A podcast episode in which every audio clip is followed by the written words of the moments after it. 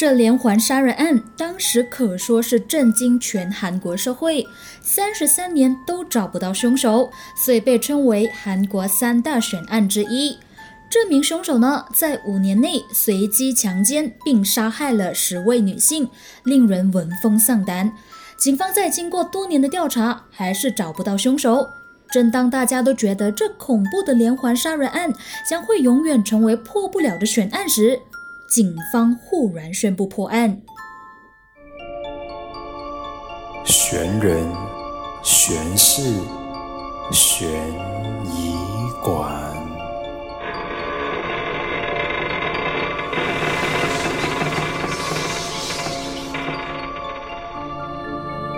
欢迎来到悬疑馆，我是馆主 Carmen，一个爱悬疑、爱猎奇的小女子。今天要和大家分享的这个主题呢，相信一直都有留意悬疑案件的你，听到前面的精彩节录时，应该都会猜到是什么案件了吧？没错，它就是曾经被许多媒体人取材拍成电影和电视剧的真实案件——华城连环杀人案。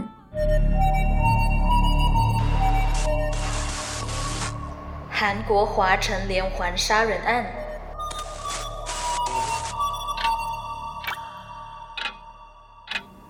在一九八六年九月十五号到一九九一年的四月三号的这六年期间，在韩国京畿道华城郡一带发生了韩国史上最严重的随机奸杀案。凶手随机奸杀了十位女性，年龄从最小的十四岁到最大的七十一岁都有。在这五年期间呢，累积了九名死者，另外一名十三岁的少女逃脱，成为这起连环杀人案中的唯一幸存者。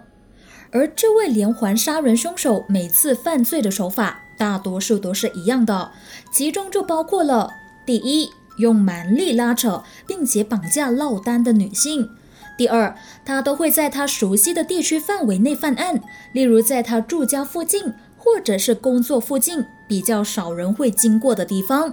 第三，他都会先捆绑受害者，然后再进行强奸。第四，利用受害者随身的物品来勒死受害者。第五，也是最变态的，那就是在受害者的下体塞入东西，如切碎了的桃子、圆子笔、餐具、袜子等等。偶尔，他也会用利刀在受害者的尸体身上划出出血量不多的伤口，手法可以说是十分的残忍，而且毫无人性。那由于案件过多，有多达十起的，所以在这里呢，我主要会先和大家分享三起比较著名而且关键的案件。其他的七起案件，如果大家有兴趣想要了解更多的话，也可以上网搜寻资料，看看他的案发经过。那在这里要和大家分享的第一起案件，就是发生在一九八六年的九月十四号，也就是这连环杀人案中的第一起案件。一名七十一岁的女农夫在女儿家住了一晚后，独自回家时，不幸遇上凶手，在途中惨遭杀害，尸体隔天被发现在田地，手脚被以 X 字形的方式捆绑，下半身的衣物被扒光。赤裸地趴在田地上，死亡的原因是勒死，也是这起案件让凶手变得残酷，并且踏上了杀人的不归路。第二起要分享的，就是曾被电影《杀人回忆》改编的第三起案件，在一九八六年的十二月十二号。一名二十四岁的家庭主妇在和老公外出用餐后，由于老公要赶回公司处理一些公事，所以就先让老婆独自一个人在晚上十一点多的时候搭巴士回家。没想到的是，这个决定让他后悔一生。这名二十四岁的家庭主妇在回家途中不幸失踪，在一百三十一天后，尸体被发现在距离死者家只有五十米的稻田里。由于已经经过好几个月了，尸体已经高度腐烂。死者被发现的时候，脸上被盖上内裤，死因一样是勒死。这起案件也是华城连环杀人案件中最久被发现的受害者，也是这起案件让韩国警方开始意识到，最近发生的一连串命案很有可能是连环杀人案。而最后一个要和大家分享的案件就是。差一点就可以成为破案关键的第七起案件。在一九八八年的九月七号，一名五十二岁的老妇人在帮忙大儿子打理餐厅放工后，大约在晚上九点半的时候独自回家，却不幸在途中遇害。他的尸体被发现在小河附近的草丛中，双手被胸罩反绑，嘴巴被袜子和手帕塞住。恐怖的是，他的阴道被凶手放入切碎了的桃子，死因一样是勒死。这起命案的犯罪现场是距离发生了一连串连环奸杀案的韩国京畿道水源市距离二十九公里以外的地方。也就是说，这起案件和之前发生过的六起案件命案现场的距离是比较远的。那在命案发生后，有一名巴士司机就向警方透露说，他在案发当晚曾经看过嫌犯。他就说，在九月七号的那天晚上，他曾经载过一名匆忙上车的男子。该名男子呢，脚上全是泥土，衣服也全身湿透，所以让他印象特别的深刻。当年的韩国警方还根据了他的口述，画出了嫌疑犯的人像素描，和事后曝光的真正凶手可以说是十分的相像。但是可惜的是，当年没有像现在这么发达的网际网络，所以就算警方已经到案发现场附近的社区去派发这个嫌疑犯的人像素描，也有很多住在附近的居民在事后表示没有收到，或是没有看到。不然的话，以他们对村子里的人的认识，他们一定认得出是他们村子里的人。再加上当时的韩国警方在调查过程中漏洞百出，还有当年的 DNA 鉴定技术还不够成熟的原因下，所以就这样白白的错过了很多次可以抓住凶手的机会。那由于这个连环杀手的杀人手法实在是过于残忍，再加上警方一直找不到凶手，所以这起连环杀人的悬案也就成为了许多悬疑电影和侦探推理电视剧的故事题材。其中最为著名的大概就是2003年被改编成为电影的《杀人回忆》，还有2016年被改编成为其中一个故事章节的电视剧《Signal》信号等等。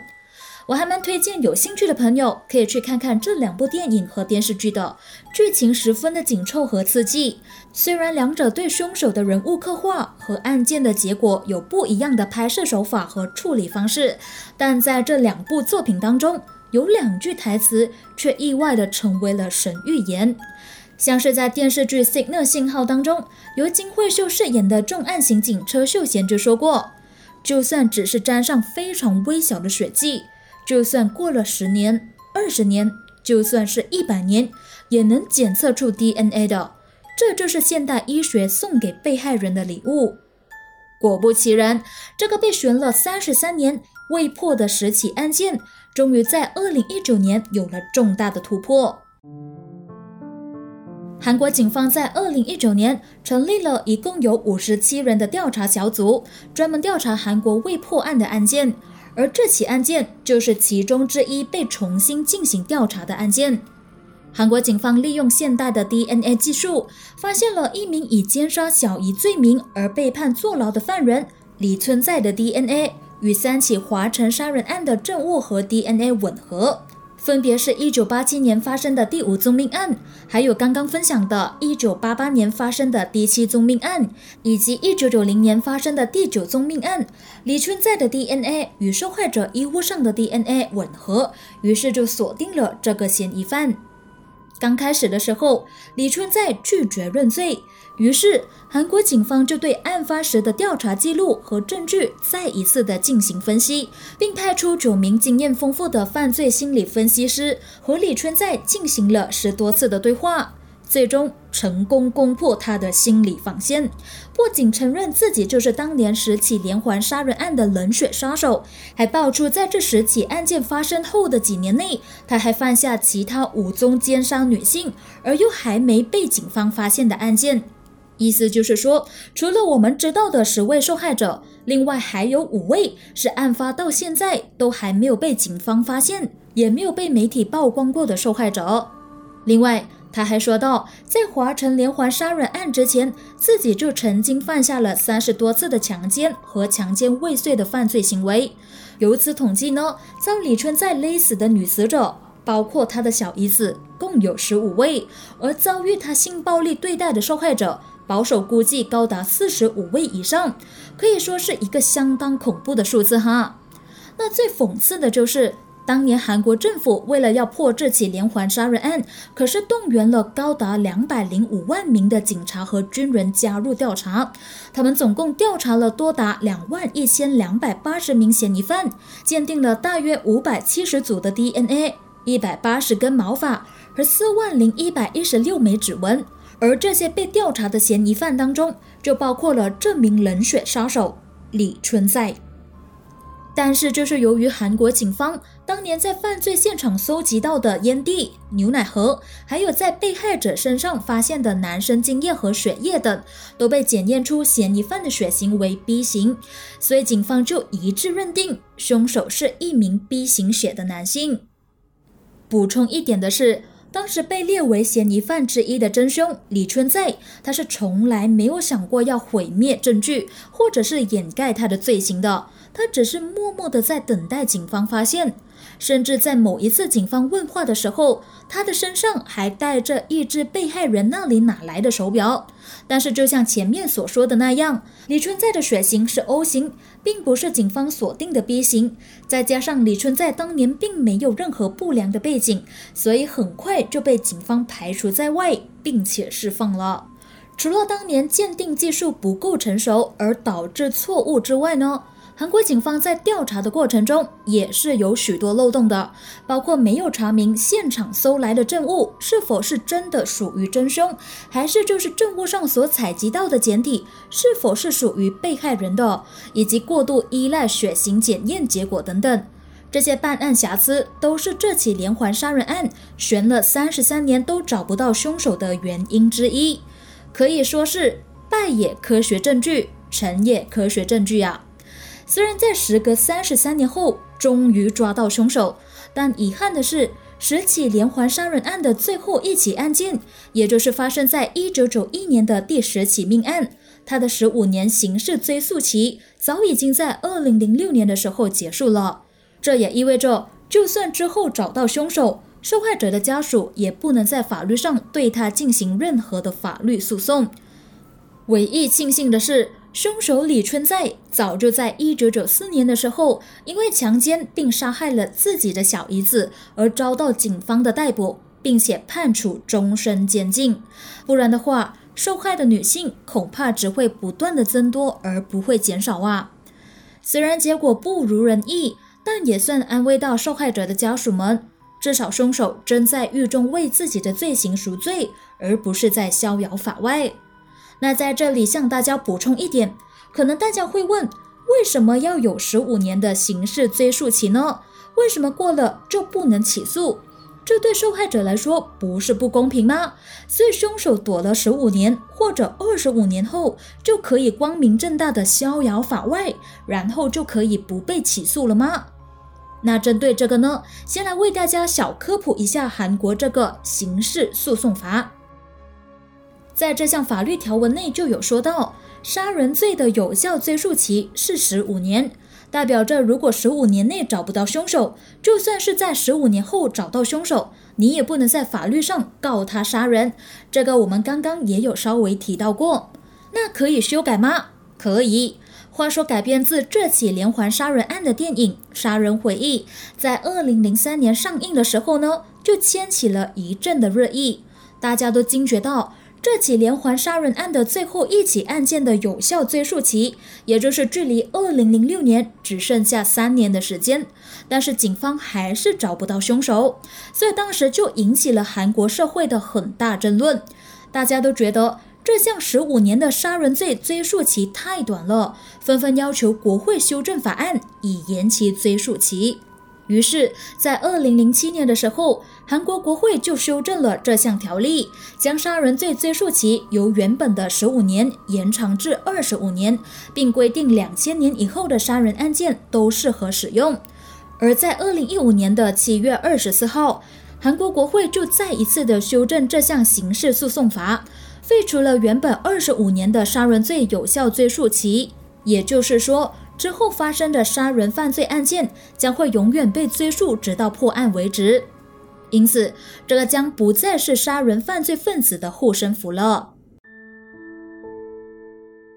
那回到这起案件，另外还有一个比较少人提及和关注的，就是在这起连环杀人案的背后，有一个人是因为凶手而蒙冤入狱二十年的，他就是单恋了第八起受害者姐姐的无辜少年尹成儒。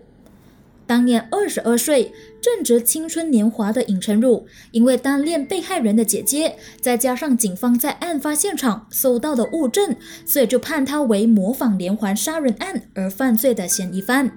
事后，由于他与警方锁定的 B 型血的嫌疑犯血型吻合，再加上被警方严刑逼供的情况下，尹成儒有喊冤，到最后不惜认罪，因此被判入狱二十年，并在二零一零年的时候出狱。随着二零一九年物证验出犯人李春在的 DNA，加上李春在也亲口承认这起案件也是他干的，所以尹成儒就向法院提出重审。终于在二零二零年的十二月十七号被法庭宣判为无罪。法官朴正纪同时也承认，过去警方的调查漏洞百出，才造成错误的判决。同时主动向尹成儒道歉，最后总算还给他一个清白。那尹成儒在事后接受采访的时候，就曾经被问到，当初为什么要承认这个杀人罪行呢？他就说道：“如果当初他不承认的话。”也许他现在已经不存在这个世界上了。事实上，在一九八零年代，韩国警方严刑逼供的手法是非常常见的。这个也可以在电影《杀人回忆》里面可以看到。华城连环杀人案的被害者也不只有这些受害女性和尹成儒。当年警方在调查两万多名的犯罪嫌疑犯的过程中，就已经多次试图透过不正当的手段来向嫌疑犯逼供，导致多名曾经被认为是犯罪嫌疑犯的男子，纵使已经排除了犯罪嫌疑，精神状况却出了问题，甚至还有人因此而自杀身亡。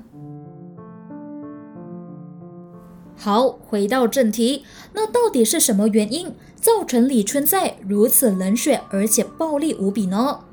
根据韩国当地的报社《东亚日报》的报道指出，李春在在接受警方调查时就曾经透露，在他小学的时候，曾经遭受到住在家里附近的邻居姐姐性暴力的对待，所以警方认为他这个小时候不愉快的身心创伤，造成他扭曲的性观念，也成为他长大后。专门挑选一些住在家里附近的陌生女子来犯案的动机。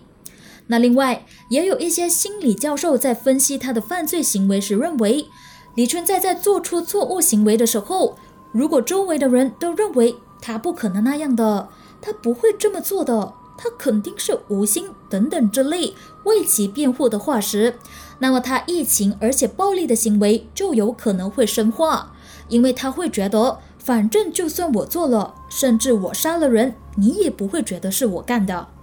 为什么会这么说呢？因为根据韩国电视台 MBC 访问李春在的母亲时，母亲就很坚持自己的儿子很乖，不可能是连环奸杀案的杀人魔。更夸张的是，当记者问到那他为什么要奸杀自己的小姨子呢？他本人有后悔过吗？母亲的回答居然是。人不是因为一时冲动之下才闯祸的吗？自己当然会后悔啊，但是不用用嘴巴说出来，似乎是在为儿子找各种的辩护理由。由此推断出，李春在的母亲在孩子成长的过程中，极有可能是因为过分的宠溺而造成孩子的道德观认知扭曲。另外，采访团队还找到了李春在在学生时期的好朋友，大家对他的印象都是善良。温柔，就连在釜山监狱警长的眼里，对于李春在的评价都是偏向正面的。他是一个沉默老实、规规矩矩，甚至可以称为模范的犯人。大家都无法相信，这位看似文静温柔的老实人，居然就是韩国历史上让人闻风丧胆的连环杀手。只有一位曾经和李春在同住一栋公寓的邻居表示。他当时就曾经看过李春在让人毛骨悚然的眼神，到现在依然让他难以忘怀。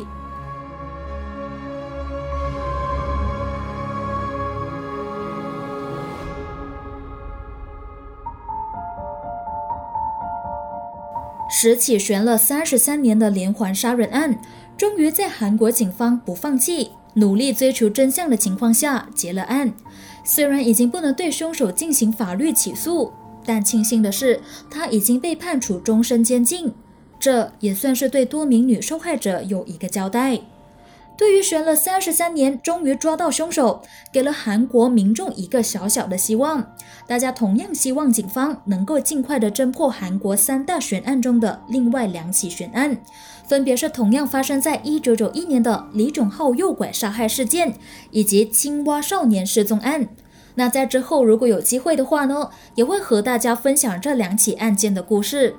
那节目的最后。引用曾经调查过这起连环杀人案的警察何生军，在他写给凶手的一封信里面就提到：“请你务必不要比我先死，我们一定要见上一面。”而这封信现在也终于找到了收信人。好了，今天的案子就分享到这里，谢谢大家今天莅临悬疑馆，我们下集再见。